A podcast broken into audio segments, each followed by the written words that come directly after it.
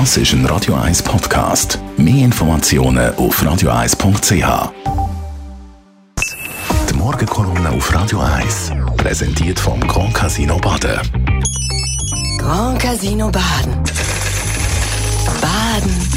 Morgen, Matthias. Morgen. Morgen miteinander. Dich beschäftigt die äh, kritische Masse, kann man sagen. Jawohl, gute Netflix-Serien haben immer einen zweiten Teil. Bei Kolumnen soll es nicht anders sein.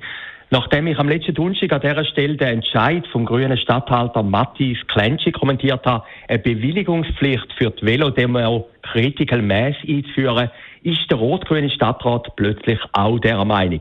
Was aber sicherlich nicht an meiner letzten Kolumne liegt. Gestern jedenfalls hat das die grüne Polizeichefin Karin Rickard bekannterweise eine Parteifreundin von Matthias Klenschi verkündet. Und man muss kein Rickard-Versteher sein, Lustigerweise gibt es bei allen Verstehern nur die männliche Form, aber das ist eine Klammerbemerkung. Man muss also kein Rickard-Versteher sein, um zu begreifen, dass der Entscheid ihre sichtlich Bauchweh macht. Denn gerade die demonstrierenden Velofahrerinnen und Velofahrer gehören ja zu ihrem Wahlklientel und die sind über diese Bewilligungspflicht gar nicht erfreut, wie sie durchblicken lassen. Wer aber wirklich der Veranstalter von der Critical Mass ist, ist öffentlich nicht bekannt. Und das gehört auch ein bisschen zum Mythos von dieser Veranstaltung. Es sei auch eine spontane Angelegenheit, gehört man. Darum passe eine behördliche Bewilligung wie eine Fuß aufs Auge. Nur so spontan kann die Demo auch nicht sein, wenn man weiß, dass die nächste Austragung am letzten Julifreitag, also in rund zwei Wochen stattfindet. Konkret heißt das denn, wenn keine Bewilligung eingeholt wird, dann ist es eine unbewilligte Demo. Und dann muss die Polizei einschreiten, wenn es zu Behinderungen oder Überschreitungen kommt. Das heißt, die Polizei müsste theoretisch jeden von den 4000 Velofahrerinnen und Velofahrern büßen, wenn er das Rotlicht überfährt. Bei den Autofahrern ist das ja auch möglich. Gegenüber der NZZ, wo sich mittlerweile sehr stark auf die rot-grüne Stadtregierung einschüsst, sagt Frau Stadträtin Rickard, sie können sie niemand zwingen, eine Bewilligung einzuholen. Diese Aussage zeigt ein bisschen das Dilemma, in welchem sie steckt. Positiv ist aber wirklich, dass der Stadtrat den Entscheid vom Stadthalter ernst genommen hat. Das Kampfblatt NZZ rechnet heute vor, dass ganze fünf Vertreterinnen und Vertreter von den sieben rot-grünen Stadträtinnen und Stadträten in letzter Zeit mit dem Gesetz in Konflikt geraten sind.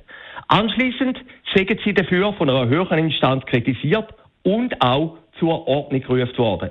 Für eine demokratisch regierte Stadtregierung dürfte das Weltrekord sein und zeigt zweierlei.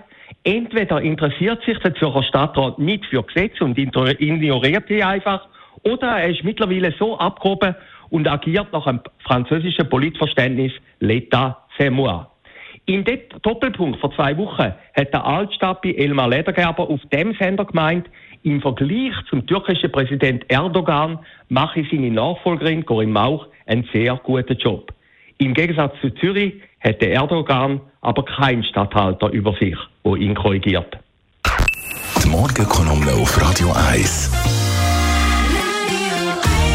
Verleger und Chefredakteur Matthias Ackeret ist das gewesen. heute Abend wieder zu hören in der Sendung Shortlist nach der 6 News. Der Zürcher Stadthalter wird das Thema sein wegen der Velodemo Critical Mass. Denn der Max Vöckli, der Klimaklemper, predigt Wasser und fliegt selber nach Mexiko. Und der Elton John, der King of Pop, könnte man gleich fast sagen, als einer der ganz Grossen, hat sein letztes Konzert gegeben und gibt jetzt keine Konzerte mehr.